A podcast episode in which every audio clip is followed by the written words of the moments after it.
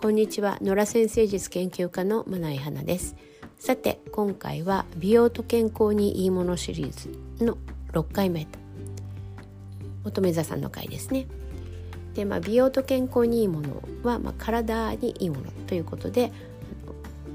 太陽星座とは異なるアセンダントの星座によって分かると。でアセンダントの星座のためには、えー、ホロスコープを作ってみないと分からない。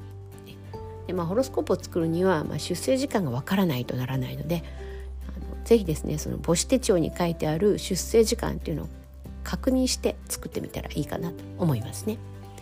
で今回はそのアセンダントが、えー、乙女座さん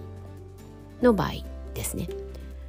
でさて乙女座さんなんですがこの乙女座さんっていうのは、えー、結構スリムでなんていうか整った感じそういうイメージの方が多い。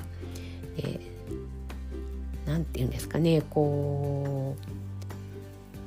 ううんこうわりかしこう色白でうん髪もこう黒でサラサラでまっすぐでみたいなでもう一つ特徴的なのが眼鏡が似合うあったらよく言われますね。でそういう感じなのがその乙女座さんなんですがこの乙女座さんっていうのは結構あの、いろいろ敏感なところがあって、まあ、言えばこうちょっと神経質になりやすい。でこの神経質になるなってしまうためにあの腸の調子が良くなる悪くなってしまうことが多いんですね。腸あの大腸とか小腸とかの腸ですね。腸が悪くなる。っていうことが多い。でここからですね便秘になりやすいんですね。あの大大腸のそのいろいろなまあ不調っていうものは腸が発端になっていることが多いのが、まあ、乙女座さんですね。というわけでこの乙女座さんにとって、まあ、いい食べ物っていうのはこう成長作用のあるような感じのものが、まあ、基本的にはとてもいい。であともう一つはあの穀物ありますね。あのお米とかですけど。それをあの丸ごと食べるっていうのはとてもいいって言われてるんですね。こう生成しない。で丸ごと食べると。例えばですね、えーと、全粒粉のパンとか、うん、玄米のおかゆとか。わかりますかね？全粒粉も、まあ、玄米もいわばこう生成してない。穀物を生成してない形で、まあ、粉にして、まあ、おかゆは違うのか、うん、粉にして、まあ、パンにしてるわけですよね。こういう食べ物が乙女座さんには非常に良いと。あとは成長作用のある食べ物。うん例えばセロリのサラダ、えー、長ネギのマリネオニオンスープこういう感じですね。こういう食べ物を食べてると、まあ、その一番要するに弱いその影響が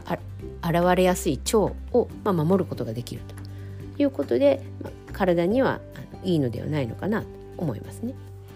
であとまあハーブでいうとうんちょっとこう何て言うんですかねスーッとする感じのハーブっていうのがまあ乙女座さんには良いと,、えーと、ミントとかあとカモミールとかがあのいいかな言われてますね。なんでまああのハーブティーとかを飲むんだったらカモミールティーとかすごくいいですね乙女座さんにはね。まああの基本的にはそのどちらかというとこう線の細いタイプなのがその乙女座アセンダントの方。なので何ていうかあんまりこう乱暴なことをしない方がいい。暴飲暴食であるとかうん過労になるほど働きすぎるとかそういうことをしないでその規則正しく常にいつも同じようなあのリズムで生活をしていく。きちんとした食生活を守る。こういうのが健康への近道になる。と思いますね。乙女座さんいかがでしたでしょうか？また次回お聴きくださいね。